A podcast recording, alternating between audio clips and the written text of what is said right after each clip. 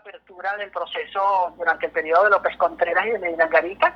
No, solamente, no solamente las mujeres se organizan y constituyen sus propias organizaciones, la Agrupación Cultural Femenina, la Asociación Venezolana de Mujeres, la Asociación de Mujeres Abogadas, sino que además se incorporan a los partidos políticos que se están fundando en el país.